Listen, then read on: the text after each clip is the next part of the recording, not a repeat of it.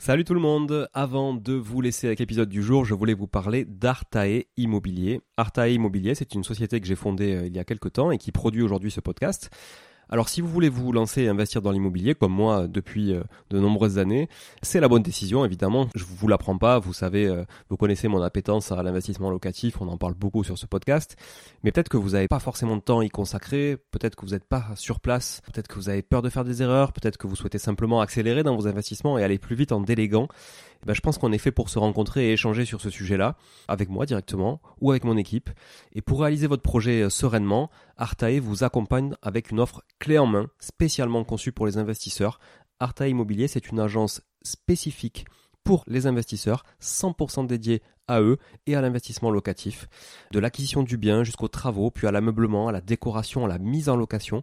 Vous êtes guidé, conseillé, accompagné de A à Z par notre équipe de pros que je recrute personnellement, et croyez-en mon exigence, je recrute que des gens compétents et composés surtout d'investisseurs aguerris, ou s'ils le sont un peu moins, que je forme moi-même aussi au métier de l'investissement immobilier. Optez pour les étapes dont vous avez besoin sans problème, bénéficiez de l'accompagnement qui vous correspond. On est aussi votre coach tout au long de ce projet, vous montez en compétence grâce à nous, c'est du clé en main, c'est de la délégation, mais ça vous permet aussi de monter en compétence. Vous pouvez nous confier la recherche du bien, vous pouvez nous confier euh, uniquement les travaux, l'ameublement, la déco. C'est vraiment un accompagnement et un service sur mesure. Alors si vous voulez en savoir plus, n'hésitez pas à vous rendre sur le site euh, artae.imo, vous trouverez quelques informations à ce sujet. Sur le site également aussi investiratoulouse.com pour ceux qui voudraient investir en région toulousaine, mais on n'est pas basé qu'à Toulouse, donc on peut aussi vous accompagner ailleurs. Euh, mais ça vous permettra de, voir un petit peu la qualité aussi de, de réalisation qu'on peut produire pour votre compte. Et puis aussi à nous suivre évidemment sur Instagram, Arta Immobilier, très simple, ou sur LinkedIn Arta Immobilier. On partage aussi pas mal de réalisations qu'on fait, en tout cas pour le compte de nos clients. Et puis n'hésitez pas à nous contacter, à contacter notre équipe pour échanger autour de votre projet directement par email à contact artae, a r t a e, .imo, i 2 m o tout simplement. Voilà, l'équipe se fera un plaisir d'échanger avec vous sur euh, votre projet d'investissement et de vous accompagner tout au long de ce projet crucial pour se créer un patrimoine et s'enrichir et c'est ce qu'on essaie de faire tous ensemble en animant ce podcast ou en l'écoutant aussi euh, chaque semaine. Voilà. Merci encore d'être là. À très vite. Je vous laisse avec l'épisode du jour. Ciao ciao. Bonjour tout le monde et bienvenue sur Money le podcast qui vous parle d'investissement et de finances personnelles au sens large et sans tabou. Je suis Julien Calamotte, investisseur passionné et auteur du livre à succès S'enrichir grâce à l'immobilier. J'avais envie de partager ma façon d'investir, forcément, mais également de découvrir avec vous de nouvelles façons de faire fructifier notre argent. C'est pourquoi j'ai créé ce podcast pour y recevoir des invités qui nous partagent leur savoir et leurs expériences en toute simplicité. J'espère sincèrement que les échanges que je vais avoir avec l'invité du jour vont permettre d'enrichir vos connaissances autant que les miennes. Je vous souhaite une excellente écoute. Bonjour à toutes et à tous. Euh, encore content de vous retrouver sur cette capsule que j'enregistre euh, pendant que Madame fait du home trainer donc ça veut dire qu'elle est sur un vélo à pédaler à l'intérieur, à suer des gouttes comme jamais. Et euh, pendant qu'il fait très beau dehors, donc j'attends qu'elle finisse pour qu'on aille un peu prendre l'air. J'en profite pour enregistrer cette capsule sur l'obsession de l'impôt. Être obsédé de l'impôt, c'est une erreur qui revient souvent dans le monde de l'investissement immobilier. Et donc, euh, je connais comme vous sans doute certaines personnes qui ont investi dans l'immobilier dans le but de faire des économies d'impôts. Alors ces personnes-là, est-ce qu'on peut les considérer comme des investisseurs ou non euh, Vaste vaste question. Euh, en tout cas, l'obsession de ces personnes est uniquement de payer moins d'impôts. Et c'est une chose très commune dans notre pays, puisque le français et les impôts. Alors je comprends, hein, c'est vrai que les impôts, c'est pas évidemment une chose très très chouette hein, quand quand ça tombe. Et puis euh, voilà, ça, ça, fait toujours chier quand on gagne de l'argent de devoir en, en laisser une partie et de ne jamais la revoir, ou en tout cas de ne jamais avoir l'impression de le revoir, parce qu'on le revoit toujours dans notre quotidien. Mais on est tellement habitué depuis qu'on est né en France à avoir euh, pas mal d'avantages qu'on ne s'en rend plus compte. Mais il est tellement ça, le français, qu'il est prêt à perdre de l'argent par ailleurs pour éviter de le donner à l'État. Et je vais vous expliquer pourquoi. Pourquoi? Parce que son jugement, en fait, il est complètement biaisé et il le pousse à se laisser convaincre par des mécanismes spécifiquement conçus, justement, non pas pour faire payer moins d'impôts aux contribuables, mais bien pour faire vivre et enrichir de nombreux intervenants sur le marché de l'immobilier neuf, notamment. Voilà. Et donc, en l'occurrence, les promoteurs et tous les intermédiaires qu'il peut y avoir. Je pense aux conseillers en gestion de patrimoine qui sont très, par exemple, euh, incentivés, donc euh, objectivés sur euh, les ventes de ces programmes, par exemple, de défiscalisation. Alors, ce dont ce type d'acheteur n'a clairement pas conscience, c'est qu'il s'engouffre dans des contraintes qui vont non seulement lui coûter cher à moyen long terme, mais aussi lui faire perdre du pouvoir d'achat au quotidien. C'est une énorme erreur de penser qu'en se faisant convaincre d'acheter un appartement neuf par un banquier ou tout autre conseiller patrimonial intéressé, vous allez faire des économies tout en enrichissant votre patrimoine.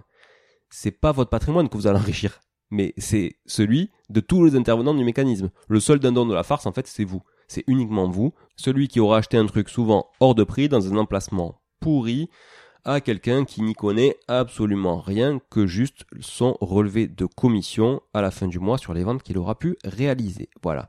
Évidemment, je grossis le trait, comme souvent, je généralise, mais euh, ça reste quand même du vécu par certains d'entre vous avec qui j'ai pu échanger aussi et qui sont venus me voir en me disant au secours j'ai fait un bien, un Pinel, un machin, appelez-le tout ce que vous voulez, il y a toujours des gens qui mettent leur nom sur des lois à la con. Très clairement, quel investisseur aguerri rêverait d'acheter le même appartement que des milliers d'autres personnes, complètement aseptisés, au même moment, au même endroit, pour bénéficier des mêmes avantages qui se termineront au même moment. Moment d'ailleurs à partir duquel les mêmes milliers d'acheteurs vont chercher à se débarrasser de leurs biens pourquoi? Parce que leur avantage fiscal va s'éteindre au même moment, puisque les programmes immobiliers neufs hein, se terminent et sont livrés quasiment tout le temps au même moment. Et la résultante, c'est quoi? C'est que la décote sera certaine et évidente sur tous les biens, et donc sur aussi votre patrimoine, évidemment. Donc la réponse à cette question, évidemment, c'est aucun. Oui, aucun investisseur normalement câblé ne peut rêver d'une telle situation, ça c'est certain. Pourtant, lorsque vous achetez un bien dans l'immobilier neuf dans le seul but de faire des économies d'impôts encadrées par des lois, comme je le disais, Robien, Duflo, euh, plus récemment Pinel, vous achetez ce lot, vous achetez aussi ce lot de tracas à venir. Vous engagez dès à présent dans un projet au rendement vraiment bancal quand on met tout bout à bout, que ce soit à court terme comme à moyen terme. Dans l'immense majorité des cas d'investissement encadrés par ces lois de défisque, l'effort mensuel pour combler les mensualités de remboursement de, crédit est vraiment considérable, mais considérable. On parle d'efforts quand même euh, importants et je, prendrai euh, un exemple tout à l'heure. Donc à l'issue de la période de défisque, l'imposition, elle, viendra encore plus dégrader cet effort parce que vous l'aurez toujours, hein, l'effort. Bon, le loyer va augmenter un petit peu évidemment, mais et votre mensualité de crédit non, mais vous, vous l'aurez toujours cet effort à faire. Mais en plus, l'économie d'impôt que vous avez à mettre en face, elle ne sera plus là et ça deviendra donc une réelle contrainte financière. Donc concrètement, qu'est-ce que ça donne? Si j'achète un appartement neuf, dans le cadre d'une loi de défisque, entre 15 et 20%, et je suis encore gentil, au-dessus de la valeur du marché. Déjà, à ce moment-là, je devrais me poser des questions.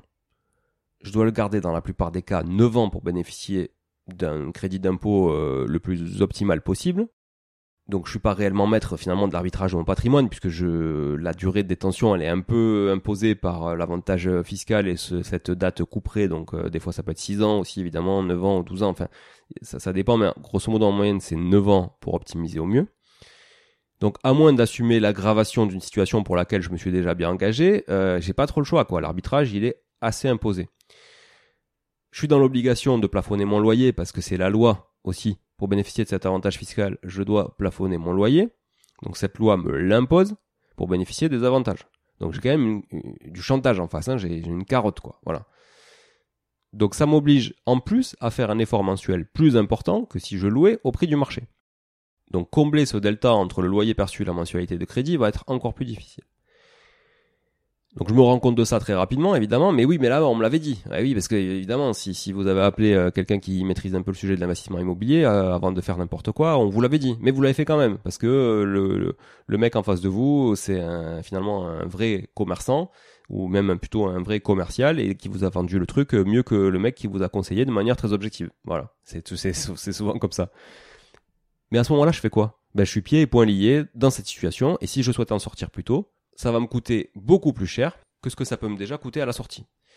Donc non seulement je vais devoir rembourser tout ou partie des avantages dont j'ai bénéficié, évidemment, hein, parce que c'est le deal. Hein, si vous arbitrez avant la date, euh, vous devez euh, rembourser euh, l'équivalent des économies d'impôts que vous, que vous avez fait. Hein.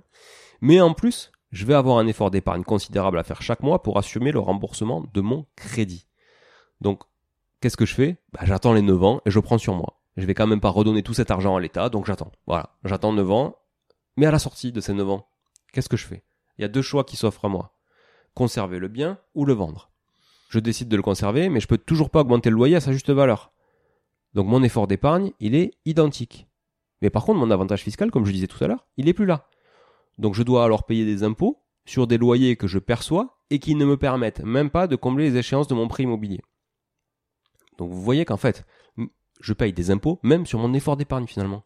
Donc au final, la plupart des investisseurs vont opter pour le deuxième choix, qui est celui de la revente après 9 ans de galère. 9 ans de galère. Et donc, je revends le bien moins cher que je l'ai acheté. Pourquoi? Ben Parce que l'offre est tellement importante en face de la demande que si je veux vendre et être sûr de vendre vite, je suis obligé de baisser mon prix. Donc au mieux, je le vends le prix que je l'ai acheté. Au mieux du mieux du mieux du mieux, je fais une petite plus-value théorique. Mais dans la plupart des cas, je le revends à un prix cassé. Parce que ces biens-là sont très souvent dans des quartiers qui sont peu sexy. Donc finalement, euh, au mieux, je le revends au même prix que, que 9 ans plus tôt.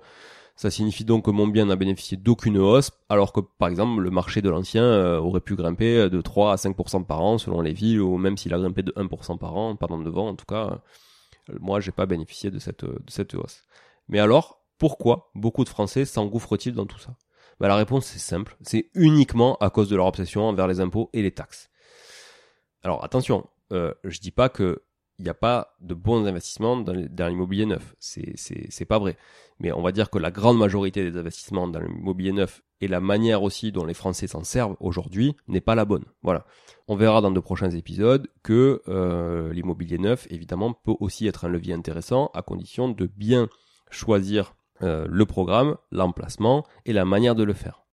Je dis simplement que la plupart des Français l'utilisent de la mauvaise manière et dans les mauvais programmes. Pourquoi? Parce qu'il y a pléthore de personnes et d'intermédiaires aujourd'hui qui sont là pour toucher leur commission et vous vendre des choses de manière totalement subjective et intéressée par rapport à leurs propres intérêts et pas par rapport à vos intérêts à vous. Vous, évidemment, si vous êtes aveuglé par cette notion d'impôt, très clairement, vous allez tomber dans le panneau. Voilà. De manière générale, ce que je veux vous dire, c'est que vous ne devez pas être obsédé par les impôts. Que ce soit d'ailleurs pour l'immobilier ou par le reste. Mais gagner de l'argent, c'est bien. Payer des impôts parce qu'on en gagne, c'est bien aussi. Voilà. On ne demande pas de payer des impôts quand on ne gagne pas d'argent, hein. ça, ça n'existe pas. Par contre, payer des impôts sur des loyers qui vous permettent à peine, voire même pas de rembourser des crédits, ça, pour moi, c'est une aberration économique et financière.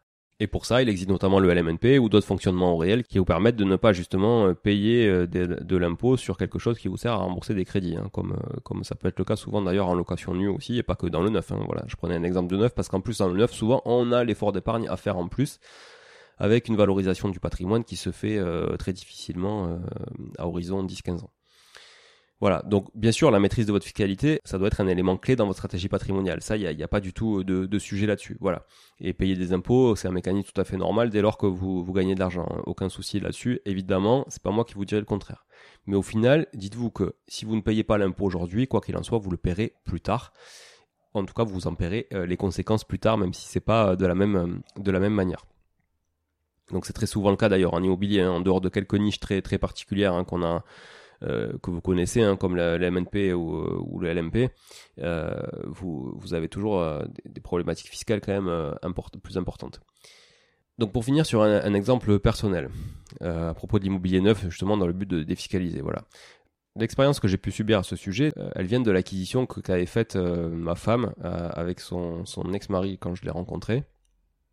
Donc à ce moment-là, eux n'avaient pas arbitré euh, cette verrue immobilière qui s'était clairement transformée en un gouffre euh, financier. Donc s'il s'agissait d'un appartement T2, acheté à un prix euh, évidemment bien plus élevé que sa valeur réelle, dans une ville de 5000 habitants à peine, et qui jouissait d'un loyer mensuel 200 euros inférieur à la mensualité de crédit.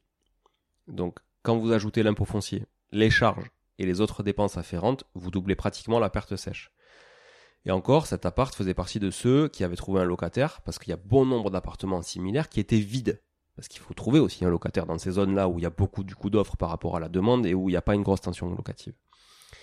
Donc moi, pour ma part, j'ai hérité de ça et ça me coûtait, euh, ça me coûtait 200 euros par mois pour un truc que j'avais pas choisi, dont j'allais pas bénéficier, etc. Donc à l'époque, son ex-mari, euh, bien naïf, s'était juste fait avoir par un conseiller bancaire qui lui avait vendu du rêve. Pourquoi? Parce qu'il était juste obsédé par son imposition, qui n'était pas en plus énormissime, hein, soyons clairs, mais il était juste obsédé par ça. Voilà. Et donc il a fait un mauvais choix parce qu'il était obsédé par le fait de payer des impôts. Donc personnellement, il m'a pas fallu beaucoup de temps pour convaincre ma femme de s'en débarrasser. On s'en est débarrassé au plus vite. Enfin, ils s'en sont débarrassés au plus vite. Pousse, j'ai quand même pas mal poussé aussi euh, derrière pour ça. Nos revenus à l'époque étaient quand même très faibles.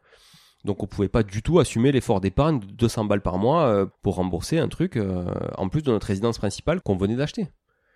Donc ils se sont débarrassés de ça, évidemment non sans, fracas financier, hein, puisqu'ils l'ont vendu à perte, donc ça a été quand même économiquement une, une catastrophe.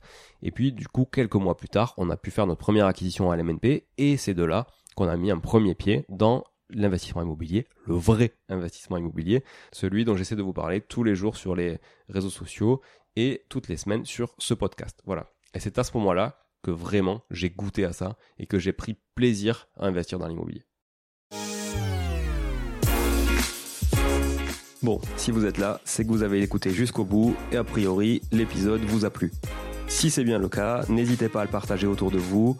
Notez ce podcast sur Apple Podcast et Spotify en laissant un commentaire 5 étoiles. Je ne vous le répéterai jamais assez, mais c'est grâce à vous que ce podcast vit aujourd'hui et peut continuer de vivre en vous proposant un contenu toujours plus qualitatif. Merci encore. Je vous retrouve très vite sur un nouvel épisode de Money Tree. En attendant, je vous souhaite la meilleure des réussites dans vos projets et un bon enrichissement. À très bientôt.